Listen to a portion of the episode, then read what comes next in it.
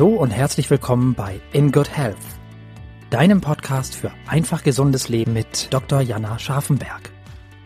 Hier bekommst du die besten Tipps und Neuigkeiten rund ums Thema ganzheitliche Gesundheit, Ernährung, Ayurveda und Yoga. Lass dich durch Experteninterviews inspirieren, lerne das Beste für deine Gesundheit und genieß diese Episode.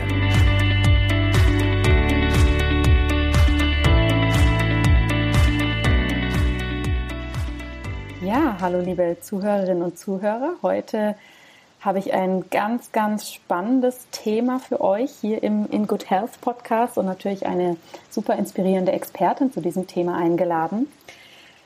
Das Thema heute ist das Reizdarmsyndrom. Was das genau ist, das werden wir gleich besprechen. Aber vorab möchte ich da einfach kurz sagen, ich bin auf dieses Thema gestoßen, weil in der Schulmedizin gibt es einfach ganz, ganz viele Bereiche, oder sagen wir mal Symptome, die Patienten und Patientinnen mitbringen, die aber für die Schulmedizin gar nicht so klar greifbar sind, weil die Symptome vielleicht schwammig sind, weil vielleicht psychische Komponenten mit dabei sind oder weil man vielleicht gar keine körperlichen Anhaltspunkte dafür findet. Und meiner Erfahrung nach überfordert das meistens die schulmedizinischen Kolleginnen und Kollegen, da einen guten Behandlungsplan aufzustellen, weil das natürlich so weggeht von diesem klassischen Schema, wie man denn Sachen behandelt.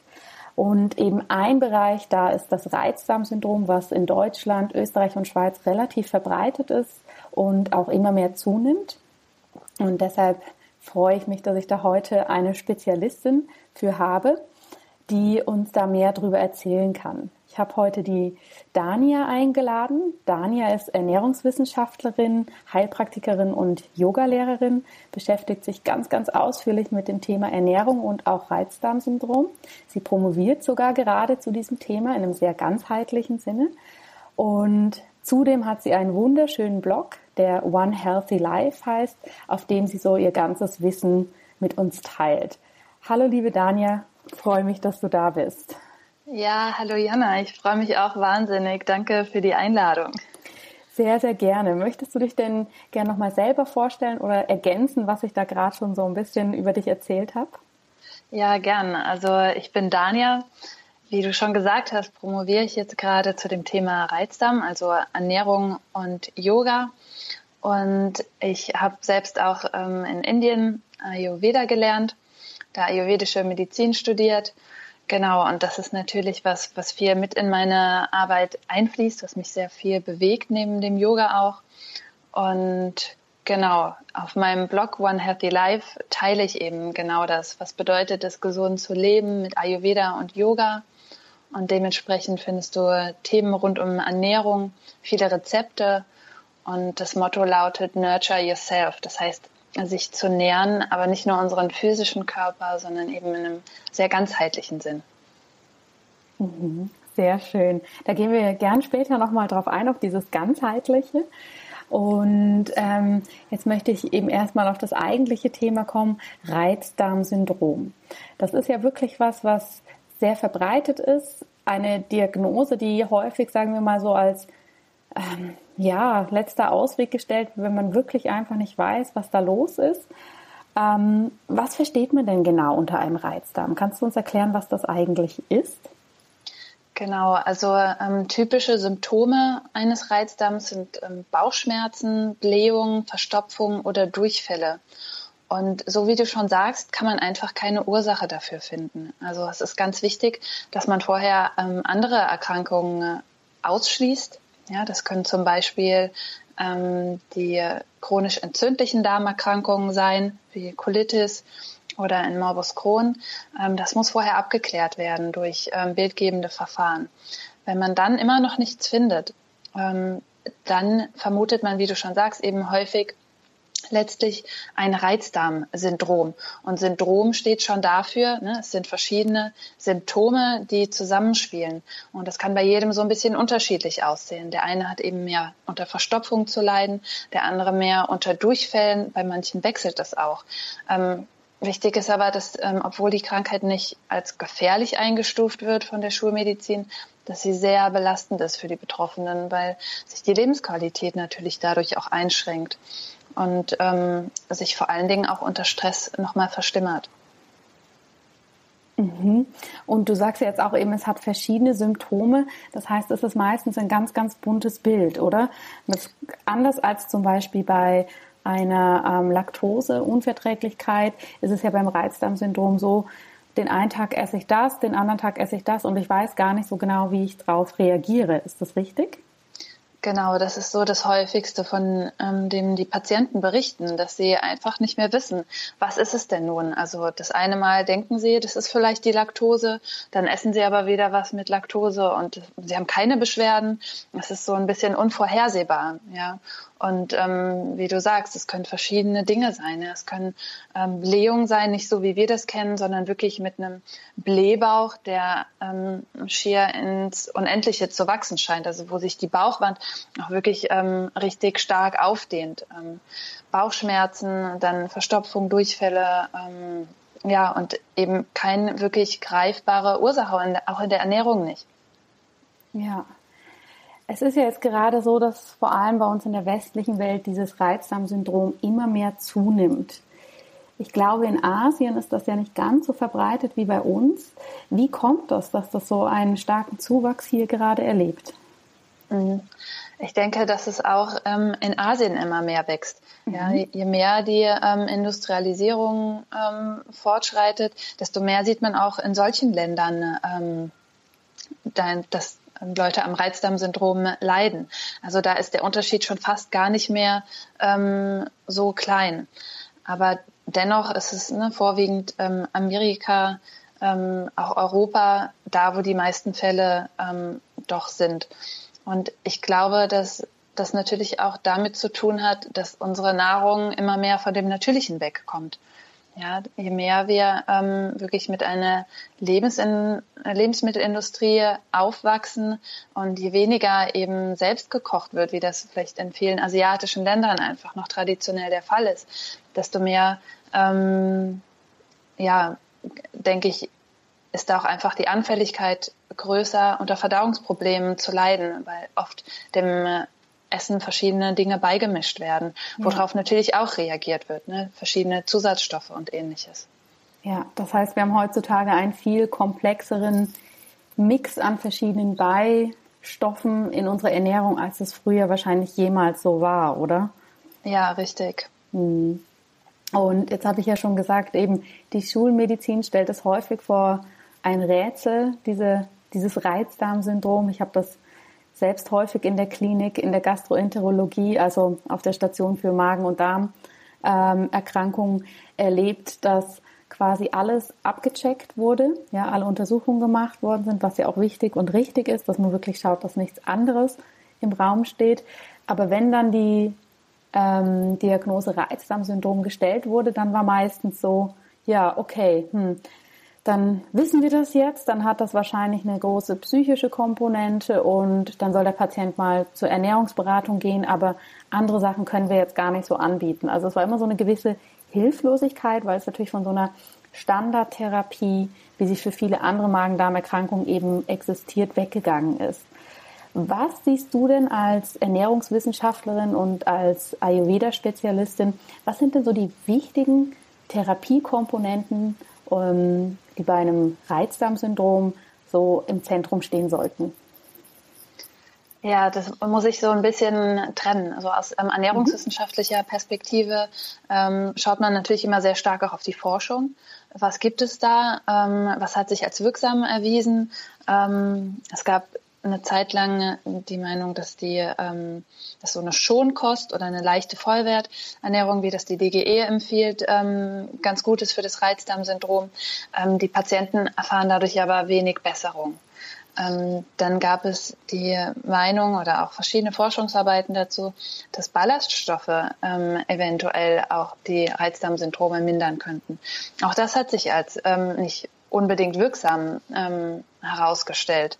Das mag in Einzelfällen ähm, eine leichte Besserung geben, bei anderen aber wieder auch nicht oder sogar vermehrt zu Symptomen führen, weil natürlich auch Ballaststoffe eben ähm, nicht so leicht zu verdauen sind. Das heißt, auch dadurch können wieder Blähungen hervorgerufen werden. Ähm, das heißt, die Forschung liefert da in den Ernährungswissenschaften nur so stückweise ähm, einige Hinweise, mhm. die noch kein ganzes Bild ähm, ergeben. Man äh, denkt zum einen, dass das Immunsystem beteiligt ist, zum anderen ähm, aber auch ähm, ja, ganz wichtig unsere Darmflora und da die Zusammensetzung. Ähm, natürlich auch, wie du schon sagst, dass eine große psychische Komponente mit einspielt, die natürlich wieder auch auf die Darmflora wirkt. Ähm, Im Ayurveda ist es so, ähm, dass man das so ein bisschen ganzheitlicher ähm, betrachtet. Ja. Achso, in den Ernährungswissenschaften gibt es noch jetzt ähm, bei, den, bei der neuesten Forschung die ähm, Foodmap-Ernährung. Und das ist ähm, eine Ernährung, die verschiedene ähm, Lebensmittel weglässt aufgrund ihrer Inhaltsstoffe. Und das sind diese Foodmaps. Und das sind ähm, leicht fermentierbare Kohlenhydrate, die eben zu mehr ähm, Beschwerden führen, dadurch, dass einfach mehr Wasser in den Darm gezogen wird, dass mehr Gase entstehen. Und der Ansatz ist, dass man diese weglässt und dadurch eben auch eine Besserung erfährt. Im Ayurveda schaut man sich ähm, das Ganze so ein bisschen anders an. Man schaut sich zum einen an, was der Mensch für eine individuelle Konstitution hat. Und darauf schaue ich, welche Nahrungsmittel für die Person individuell verträglich sind. Und dann ist der Lebensstil eine ganz wichtige Komponente. Ja, das heißt, mhm. wenn wir wissen, dass Stress oder psychische Faktoren ähm, einen Einfluss haben, dann müssen wir auch das im Umfeld des Patienten beachten. Ja? Und dafür gibt Ayurveda auch einfache Mittel an die Hand, wie man das reduzieren kann. Und ähm, das ist für den Patienten einfach weniger frustrierend, als einfach zu sagen, das ist eine psychosomatische Erkrankung, ja. weil damit fühlt man sich oft so alleingelassen und in die Ecke gestellt, so als ob etwas mit einem nicht stimmt. Dabei ähm, ist es ist dem gar nicht so. Ähm, und wenn man sich viele Krankheiten betrachtet, eigentlich kann man bei sehr vielen oder fast allen Krankheiten davon reden, dass eine psychische Komponente mit einspielt. Und das weiß man mittlerweile auch. Ähm, ne, man legt immer mehr einen Fokus auf ähm, das Thema Stress. Ja. Genau. Ja, da sind jetzt so ein paar ganz, ganz spannende Sachen dabei, die du gesagt hast. Eben erstmal diese psychosomatische Komponente. Ja, das ähm, erlebe ich als Ärztin auch häufig, dass sei, seien das jetzt Magen-Darm-Geschichten oder Schmerzsymptomatiken, dass jeder immer wahnsinnig Angst davor hat, dass gesagt wird, ach, das ist sicher was Psychisches, da, da können wir jetzt nichts machen. A, weil die Leute immer so Angst haben, dass sie sich das quasi einbilden, ja, und B, weil das schon irgendwie so ein bisschen eine Stigmatisierung ist, dieses, das hat was mit der Psyche zu tun. Und ich sehe das genauso wie du, dass eigentlich jede Erkrankung jeder körperliche Zustand, auch Gesundheit, das hat natürlich alles immer was mit der Psyche zu tun. Wir sind da ja nicht getrennt, Körper und Geist. Das wäre ja eigentlich ganz, ganz dramatisch, wenn das nicht beides einen Einfluss aufeinander hätte, oder? Siehst du das auch so? Ja, ganz genau. Und ähm, wie du schon sagst, ja, ähm, dass es einfach nie getrennt voneinander betrachtet werden kann. Ja, unser Körper kann nicht gesund sein, wenn unser Geist nicht gesund mhm. ist. Und auch da ist es wichtig, ähm, geistige Gesundheit nochmal komplett neu zu betrachten. Ja? ja? geistige Gesundheit hat nichts damit zu tun, dass wir jetzt keine Depressionen haben oder ähm, keine psychische Erkrankung. Ähm, geistige Gesundheit, ähm, wie wir das aus dem Yoga zum Beispiel kennen, heißt einfach, dass ich ähm, meinen Geist frei halte von all den Einflüssen, die mhm. einfach den Geist tagtäglich ablenken oder in einem zu großen Maße ähm, beschäftigen. Ja, dass ja. ich mir ganz bewusst Auszeiten schaffe oder vielleicht auch kleine Übungen in meinen Alltag ähm, einbaue und somit diese Last, die wir oft verspüren, die jeder von uns verspürt, ähm, dass die Gedanken auf einen einprasseln, dass man oft auch den Kopf nicht zur Ruhe stellen kann, mhm. dass das ähm, ja ein wichtiger Faktor einfach ist, ähm, ja ein geistig ähm, gesundes Umfeld zu schaffen. Und da muss jeder von uns dran arbeiten. Das ist ähm, ganz normal, sage ich jetzt mal, dass das nicht einfach ähm, so erreicht ist, sondern dass jeder von uns da bestimmte ähm, Übungen braucht. Absolut, ganz, ganz toll gesagt. Eben geistige Gesundheit ist nicht die Abwesenheit von Krankheit, sondern es bedeutet auch, dass wir glücklich, zufrieden und ausgeglichen sind. Und ich glaube, da ist unsere Gesellschaft, hat sie noch ein ähm, Stückchen Weg vor sich, um da wirklich hinzukommen, obwohl ja so die ersten Grundsteine immer mehr gelegt werden. Jetzt hast du vorhin noch gesagt, ähm, die Psyche und die Darmflora hängen zusammen. Also effektiv, die Psyche und der Darm sind eng miteinander verknüpft. Kannst du das so ein bisschen genauer erklären, A, was die Darmflora ist und wie da der Zusammenhang besteht? Ja, das ist wirklich ein un unglaubliches, spannendes Thema. Und ähm, damit beschäftige ich mich auch so im Sinne der Doktorarbeit weitergehend. Ähm, und zwar ähm, ist die Darmflora, die, man spricht auch von dem Mikrobiom im fachwissenschaftlichen Bereich, ähm, die Gesamtheit all unserer Darmbakterien, die im Darm zusammenarbeiten und zusammenspielen. Ja, und mhm. oft stellt man sich davor, es gibt irgendwie die Guten und die Schlechten. Und das Bild lockert sich langsam so ein bisschen. Ähm, das heißt, es ist eine Vielzahl von Bakterien da, ähm, vielleicht auch potenziell ähm, pathogene oder krankheitsfördernde Keime. Aber solange die in einem sehr geringen Maße da sind und eben keine Wirksamkeit, man vermutet sogar, dass auch diese Keime in einer bestimmten Anzahl natürlich sind und vorkommen und erstmal nichts Schlechtes bilden. Ähm, das heißt, für eine gesunde Darmflora brauchen wir ein möglichst ähm, ausgewogenes Zusammenspiel und Verhältnis dieser Bakterien untereinander. Und diese Bakterien kommunizieren wieder. Zum einen untereinander, zum anderen mit unseren Zellen der Darmwand und zum anderen aber auch wieder Signale, die ähm, an unser Gehirn geliefert werden. Und das ist eine ganz, ganz spannende Sache. Und da weiß man noch nicht so ganz genau, wer ähm, ja, da mehr beteiligt ist. Aber mittlerweile sagt man schon ähm, fast aufgrund der ähm, Nervenzellen, die ähm, im Darm sind, die sogar eine höhere Anzahl haben als die im Gehirn, dass der Darm unser zweites Hirn ist oder vielleicht sogar noch das größere Hirn. Also wer da ähm, mehr den Takt vorgibt, ähm, das ist, wird immer mehr in Frage gestellt, ob jetzt das Hirn oder der Darm. Mhm. Und so ist natürlich auch ganz klar, dass zum einen unsere Psyche oder der Zustand unseres Geistes unsere ähm, Darmtätigkeit beeinflussen kann. Aber auch, was sagen unsere Darmbakterien auch zu unserer Psyche? Ja? Also ähm, da ist so die Frage, was ist dann im Falle einer Krankheit zuerst, ne, das Huhn oder das Ei? Mhm. Aber wichtig ist, dass da beide zusammenspielen. Und ich glaube, ähm, das, was um allen so am einleuchtendsten ist, das ähm, ist, wenn man sich das Nervensystem anschaut. Und das ist der Vagusnerv. Das ist diese Standleitung zwischen Hirn und dem Darm. Und der gehört zum Parasympathikus. Und der Parasympathikus im Nervensystem, der ist für Rest and Digest zuständig, ja? Also ruhen und verdauen. Und nur dann, wenn ich in Ruhe bin, kann ich auch verdauen. Und wenn ich natürlich gestresst bin, dann wird dieser Parasympathikus runterreguliert und der Sympathikus, das ist das andere, das aktivierende, der aktivierende Teil des Nervensystems, hochreguliert. Und der sagt meinem System, Fight or Flight. Ja? Also ähm, ich bin darauf ausgerichtet, dass ich mich gleich körperlich betätigen muss, dass ähm, ich auf der Hut sein muss.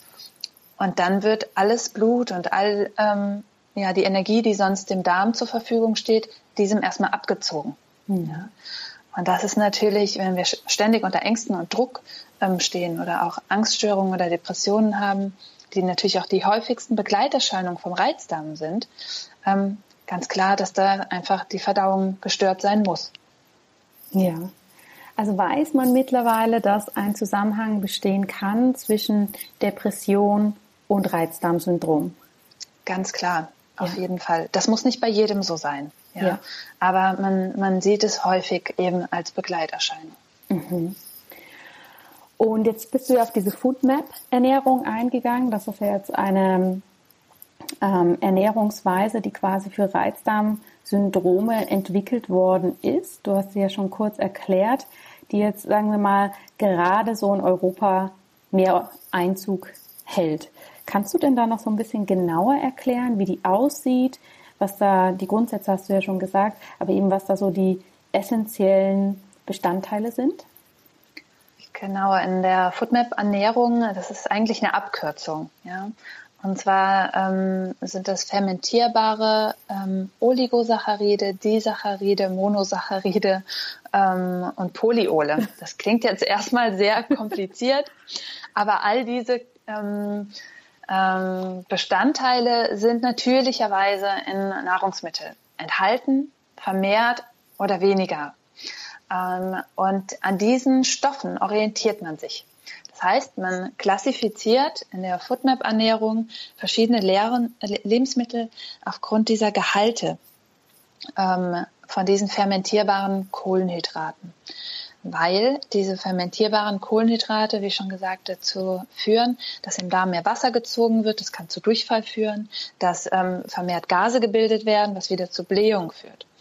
Und indem man eben diese Lebensmittel meidet, die besonders viel ähm, von diesen Foodmaps enthalten, mh, führt das dazu, dass man auch eine besch ähm, verminderte Beschwerdesymptomatik hat. Mhm. Und das ist bisher die einzig ähm, gültige oder auch wissenschaftlich ähm, erwiesene Ernährung, die wirksam bei Reizdarm erscheint. Es gibt allerdings mittlerweile neuere Forschungen und die zeigen, dass paradoxerweise, obwohl die Patienten wirklich eine deutliche Besserung haben unter der Foodmap-Ernährung, ähm, dass sich die Darmflora verschlechtert. Was ja, wie wir, wie ich eben schon gesagt habe, ähm, dann wieder auf das Reizdarmsyndrom gar nicht so einen guten Einfluss hätte langfristig. Ja. Mhm. Oft wird aber auch unter der Foodmap-Ernährung etwas falsch verstanden. Man denkt, dass man diese Ernährung jetzt lebenslang anwendet. Hm, wichtig ist aber, dass man erstmal nur in einer bestimmten Phase von zum Beispiel zwei Wochen oder es können auch vier Wochen sein, ganz konsequent diese Foodmaps meidet. Die kommen ähm, zum Beispiel Gluten gehört zu den Foodmaps, Laktose, Fructose ähm, und dass man diese eben in dieser Phase ganz aus der ähm, Ernährung soweit möglich streicht, zumindest mh, die Lebensmittel streicht, die dafür angegeben werden und dann eben langsam wieder anfängt, die Lebensmittel einzuführen. Ah, und damit ausprobieren kann, okay, was ist es denn jetzt eigentlich? Ist es die Laktose? Weil in der einen Woche schaue ich mir die Laktose an, in der nächsten Woche ähm, probiere ich aus, was passiert, wenn ich fruktosereiche Lebensmittel ähm, esse und dass ich so meine individuelle Grenze finde und auch ähm, feststellen kann, was muss ich denn jetzt langfristig meiden und was kann ich vielleicht wieder ein bisschen lockerer sehen und wieder zurück in meine Ernährung aufnehmen, weil sonst ist die Foodmap-Ernährung einfach zu einseitig. Ja, ja, da sind ja natürlich große Bestandteile schon mal weg, wenn Gluten, Fructose und Laktose wegfallen. Ist denn bei der Fructose komplett der Fruchtzucker, also auch aus Früchten im Allgemeinen gemeint? Frische Früchte werden also auch für eine gewisse Zeit gemieden? Ja, beziehungsweise nur die Früchte, die einen Fructoseüberschuss haben. Okay. Und das ist so, dass du ähm, dir das vorstellen kannst, dass die Glucose, wenn sie in Verbindung mit Fructose aufgenommen wird, also Glucose ist der Einfachzucker, Fructose der Fruchtzucker. Und die Glucose nimmt den, die Fructose huckepack durch die Darmwand. Das geht aber nur, wenn ausreichend viel Glucose vorhanden ist. Und dann kann die Fructose mit aufgenommen werden. Wenn das nicht so ist und ein Fructoseüberschuss da ist, dann verbleibt die Fructose im Darm und dort führt sie zu diesen Beschwerden, wie zum Beispiel vermehrten Wassereinstrom. Ah, okay. Welche Früchte haben einen Fructoseüberschuss? Ähm, unter den Früchten sind es, ist es zum Beispiel die Mango, die hat einen Fructoseüberschuss. Ähm, unter anderen Lebensmitteln wäre das zum Beispiel der Honig, der ja. hat auch einen ähm, Fructoseüberschuss. Ähm, genau, Äpfel gehören dazu. Ja. Ja. Also okay. es sind so ein paar ähm, Früchte, wo man das dann eben beachten muss. Mhm. Und jetzt hast du ja gerade auch schon das Gluten angesprochen. Gluten ist ja immer mal wieder mehr oder weniger der Bösewicht für nicht nur das Reizdarmsyndrom, sondern auch für viele andere Erkrankungen. Es gibt viele Ernährungsphilosophien, die Gluten komplett meiden. Ähm, jetzt hast du gesagt, in der Foodmap-Ernährung wird das für eine Zeit reduziert oder ausgelassen. Wie ist denn das allgemein? Gibt es denn tatsächlich aus deiner Expertise heraus einen Zusammenhang zwischen Reizdarmsyndrom und dem Konsum von Gluten? Ich glaube, da muss man sich wieder fragen, ne? was war zuerst das Huhn oder das Ei? Ähm, denn oft reagieren wir erst auf Gluten, wenn unsere Darmbarriere schon sehr durchlässig ist und wenn da schon ein Ungleichgewicht vorher in der Darmflora ähm, vorgelegen hat. Und dann erst ähm, Gluten eben durch die Darmbarriere auch aufgenommen wird in den Körper. Das heißt, diese Darmwand ist durchlässiger für auch größere Moleküle und da wiederum zu einer Entzündungsreaktion führt. Mhm. Und wir dann reagieren auf Gluten.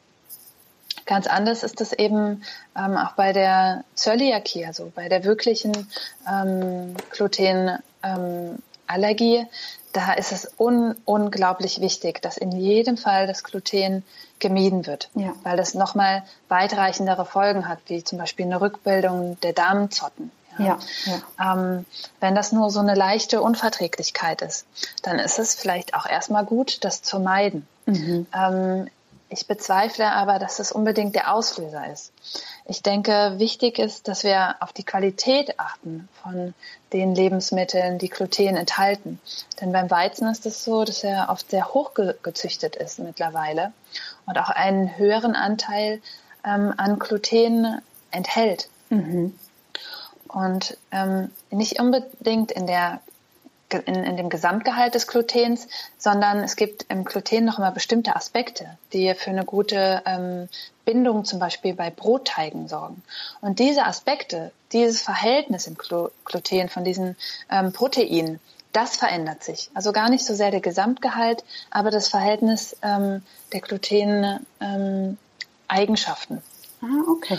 Ja. Und das ähm, macht man eben aus Gründen, man züchtet das aus Gründen der Backeigenschaften ganz viel, aber es führt dazu, dass ähm, dieses Gliadin, das ist im Gluten enthalten, dass das oft vermehrt zu Beschwerden führt. Mhm. Deswegen würde ich da empfehlen, ganz besonders auf Bioqualität zu achten oder vielleicht auch mal auf ältere ähm, Körner zurückzugreifen, wie Kamut oder Emma. Mhm. Und ähm, Ansonsten, wenn man merkt, dass da eine Unverträglichkeit ist, das erstmal einzuschränken. Dann aber ganz wichtig, und das kennt man eigentlich nur so aus dem Ayurveda, dass man das Verdau Verdauungsfeuer stärkt. Und indem man das Verdauungsfeuer stärkt, sorgt man auch für eine gesunde ähm, Darmbarriere, man sorgt für eine, ein gesundes Verhältnis ähm, im Darm. Ja, und das ist ja auch sehr, sehr spannend.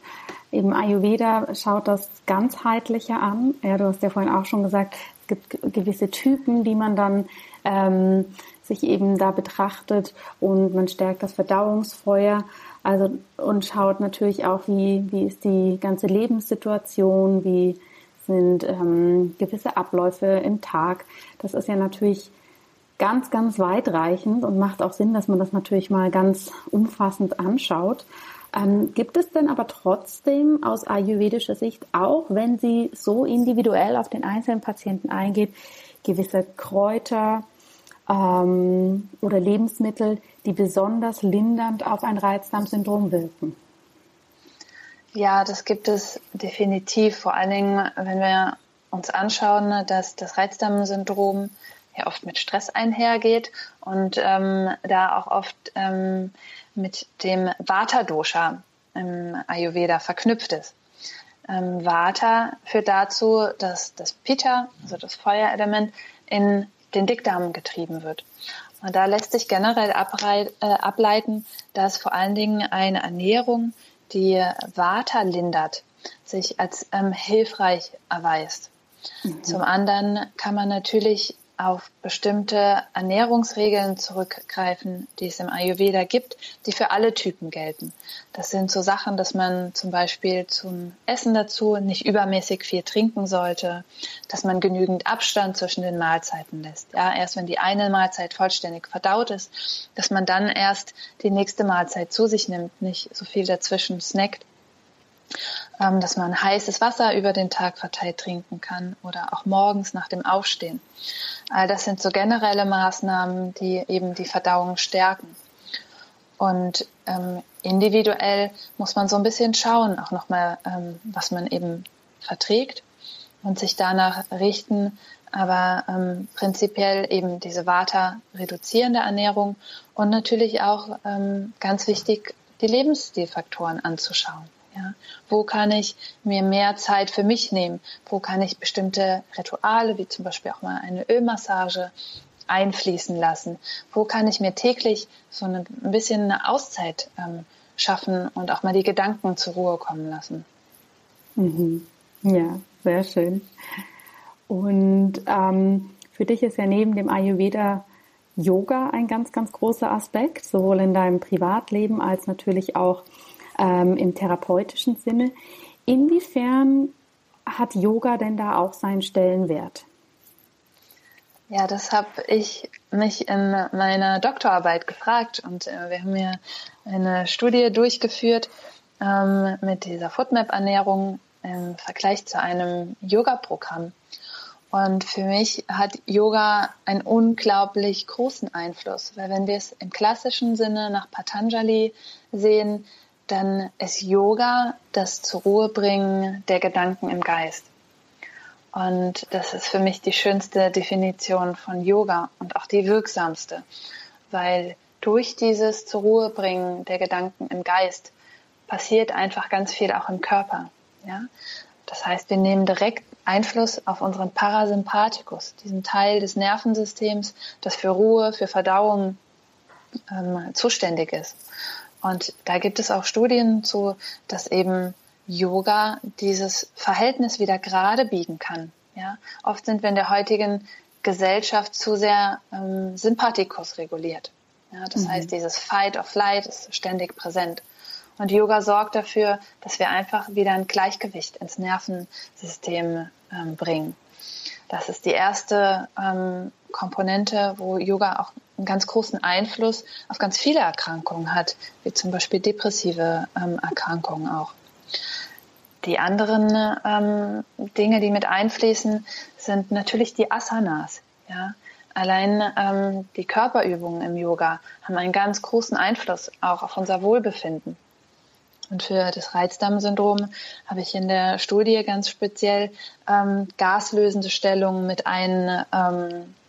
Ähm, ähm, Stellungen, die das Verdauungsfeuer stärken, Atemübungen, die auch wieder den Geist äh, beruhigen ähm, und ja, Übungen, die einfach auch so dieses ganze Körperkonstrukt ähm, ein bisschen aus der Enge lösen, mehr Platz schaffen, gerade auch im Bauchbereich, der durch das viele Sitzen natürlich sehr ähm, eingeengt wird mhm. und da natürlich auch ähm, die Verdauung ähm, behindert.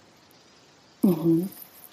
Ja, super spannend. Du hast ja vorhin schon erwähnt, du bist gerade am Zusammenschreiben deiner Doktorarbeit und ebenso in den letzten Zügen der Auswertung. Also ich bin ganz, ganz gespannt, was du da in ein paar Monaten nochmal berichten kannst.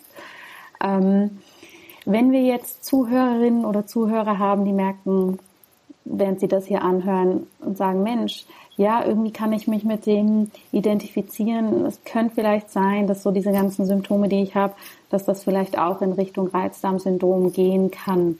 Welche konkreten Schritte würdest du jedem Einzelnen empfehlen, der für sich den Verdacht hegt, da ist ein Reizdarmsyndrom. Wie sollte der vorgehen, um eine gute Abklärung machen zu lassen und dann aber auch für sich die richtige Therapie zu finden? Ja, ganz wichtig ist, dass du das erstmal abklären lässt.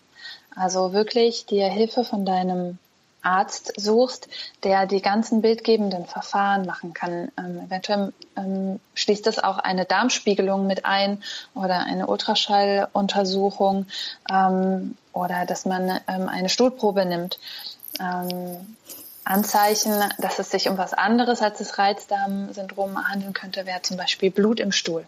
Das ist kein gutes Zeichen. Und das ist unglaublich wirklich wichtig für die Diagnose des Reizdarms, dass man das erstmal abklärt und sicherstellt, dass es sich nicht um eine solche Krankheit handelt. Steht nur eine die Diagnose Reizdarm, ähm, das muss eigentlich auch vom Arzt mit den sogenannten Rom-Kriterien ähm, erfasst werden. Das wird aber in der Praxis seltener gemacht. Die Rom-Kriterien sind ein Fragebogen äh, mit verschiedenen Aspekten, wo man sich langhangelt, dass man ähm, schauen kann, okay, wie lange bestehen die Beschwerden schon und ähm, sind das wirklich Reizdarmbeschwerden? Steht dann wirklich die Diagnose Reizdarm, ist es ganz wichtig, dass man sich auch da nochmal Hilfe sucht. Und zwar ähm, dass man schaut, wenn man das lieber mit einer konventionellen Ernährungsberatung macht, dass man vielleicht da die, den Schritt geht und sich da einmal beraten lässt. Ähm, als wirklich wirksam sehe ich in der Praxis auch immer die ayurvedische Ernährungsberatung. Dass man sich da einfach Hilfe holt von dem Ernährungs- oder Ayurveda-Therapeuten seines Vertrauens und ganz konkret mit dieser Fragestellung eben in die Beratung geht.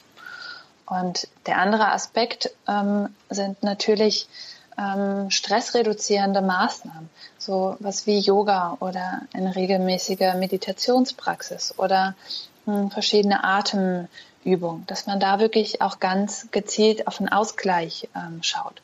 Und für wen das beim Yoga nicht ist, der findet vielleicht was anderes, irgendwas, wo der Geist zur Ruhe kommen kann, irgendwas, wo ich mich nicht nur ablenke, sondern auch mal erlaube, wirklich nach innen zu schauen. Mhm. Spannend. Also man merkt, es ist wirklich ein unglaublich weitläufiges Feld, wo jeder, sagen wir mal, für sich das raussuchen und ausprobieren kann, was in sein Leben am besten passt. Das finde ich sehr, sehr schön, weil es einfach eben weggeht von diesen reinen Symptombehandlungen. Was kann ich für eine Tablette nehmen, dass die Blähungen nicht mehr da sind? Was kann ich machen, dass der Durchfall gestoppt wird? Sondern eben mehr und mehr an die Wurzel ähm, gehen, um eine ähm, ja, langanhaltende und auch ursachengreifende Therapie zu erstellen. Das finde ich wirklich sehr, sehr spannend. Ähm, wir sind jetzt fast am Ende von unserem Interview angekommen. Gibt es aber vorher was, was du gerne noch den Zuhörerinnen und Zuhörern mit auf den Weg geben möchtest, was wir jetzt noch nicht so angesprochen haben, was für dich aber noch ganz, ganz essentiell bei diesem Thema ist? Ich denke, das Wichtigste ist wirklich, dass wir zurück dahin kommen, auf unseren Körper zu hören. Dass wir die Antworten ähm, weniger im Außen suchen. Natürlich brauchen wir immer Unterstützung, auch von, von Experten. Die sollten wir uns in jedem Fall hören, anhören und äh, auch einholen. Ähm, aber dass wir auch schauen, was tut mir gut, weil wir können ganz viel spüren. Und das erlebe ich auch immer wieder in den Beratungen, dass ähm, die meisten schon das Gefühl haben, was tut mir gut und was nicht, aber noch nicht den Mut haben, darauf zu vertrauen. Ja. Und das ist, glaube ich, so auch beim Reizdarmsyndrom der wichtigste Faktor. Ähm, ich kann mich nicht immer für andere aufopfern und dadurch mein, mein Stresslevel ähm, noch weiter ansteigen lassen, sondern ähm, ich muss auch ab und zu den Mut haben zu sagen, das tut mir jetzt gerade nicht gut und da muss ich jetzt gerade drauf hören. Mhm. In der Psychosomatik wird der Darm ja auch häufig mit dem Thema Abgrenzung und Verdauung äußerer Eindrücke in Zusammenhang gebracht. Das geht ja so in die Richtung, was du jetzt eben auch sagst, oder? Ja, ganz genau. Ähm, ich glaube, Abgrenzung ist ein wichtiges Thema ähm, und das spiegelt sich im Darm auch wieder. Ja, ja. Sehr, sehr spannend, liebe Dania.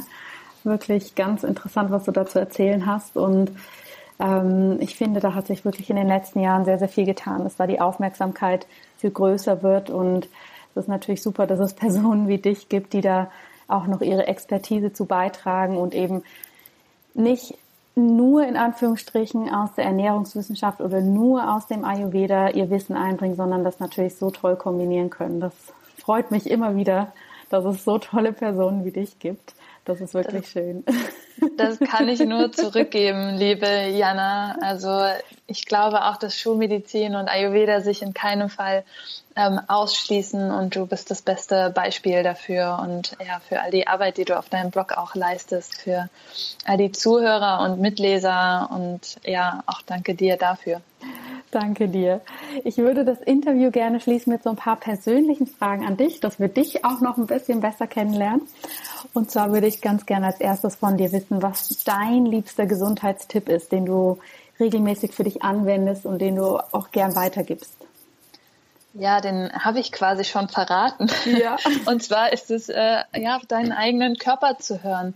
Und ähm, deswegen ist das Motto auf meinem Blog auch Nurture Yourself. Also dieses sich selber zu nähern, sich mhm. wirklich ähm, auch zu lösen von diesen Vorstellungen, die uns die Ernährungswissenschaften so schön eindoktriniert haben. Das ist zu viel Zucker, das ist ungesund, das ist nicht gesund.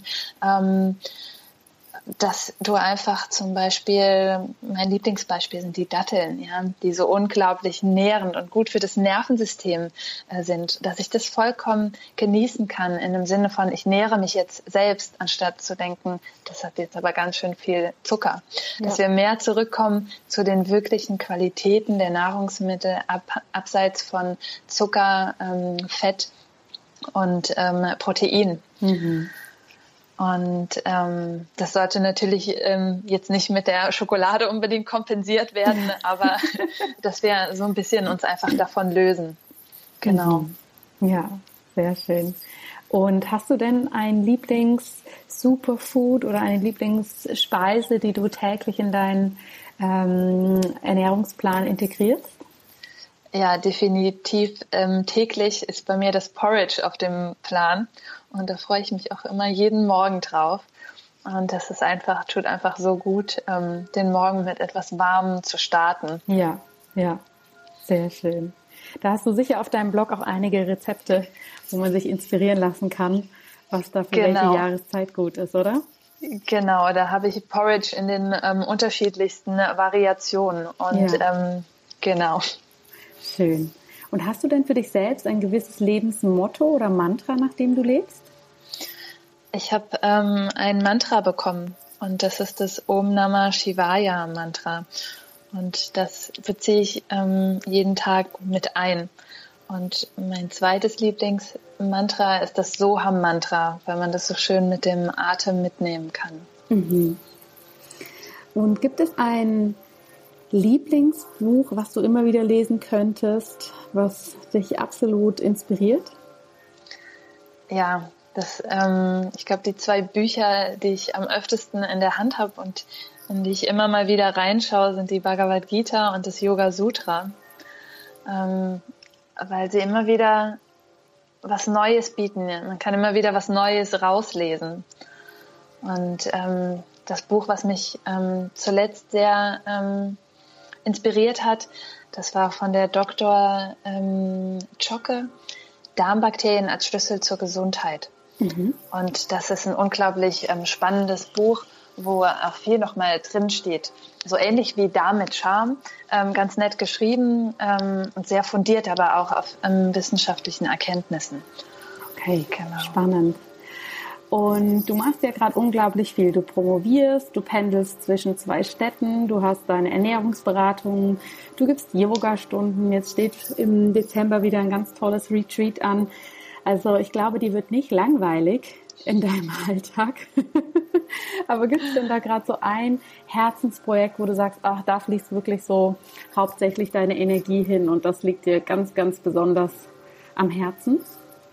Ja, also das ist definitiv meine Doktorarbeit. Und ähm, das war ein ganz, ja, eine gute, ein gutes Erlebnis auch mit der, mit der Studie, ähm, einfach so nah auch mit den Patienten zu arbeiten. Und der Yogakurs war ja auch über, über eine lange Zeit, drei Monate, wo wir uns ähm, pro Woche immer zweimal gesehen haben.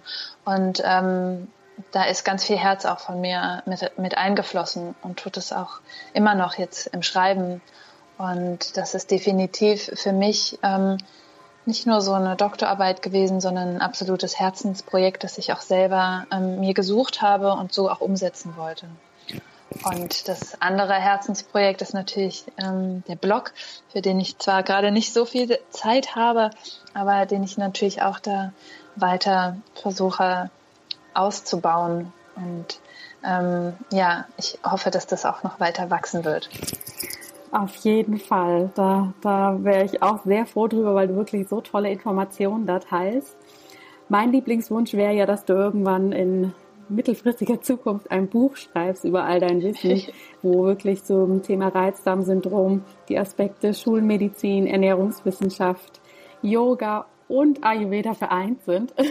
Da würde ich mich das, total freuen, wenn das irgendwann bald in den Regalen stehen würde. Das wird das nächste Herzensprojekt. Sehr schön. Dann werden wir spätestens da nochmal voneinander hören. Das finde ich gut. Liebe Dania, ich freue mich total und bedanke mich ganz, ganz herzlich bei dir, dass du hier uns einen Einblick in dein Wissen gegeben hast. Das ist wirklich unglaublich, was du da an Erfahrungen und Expertise mitbringst.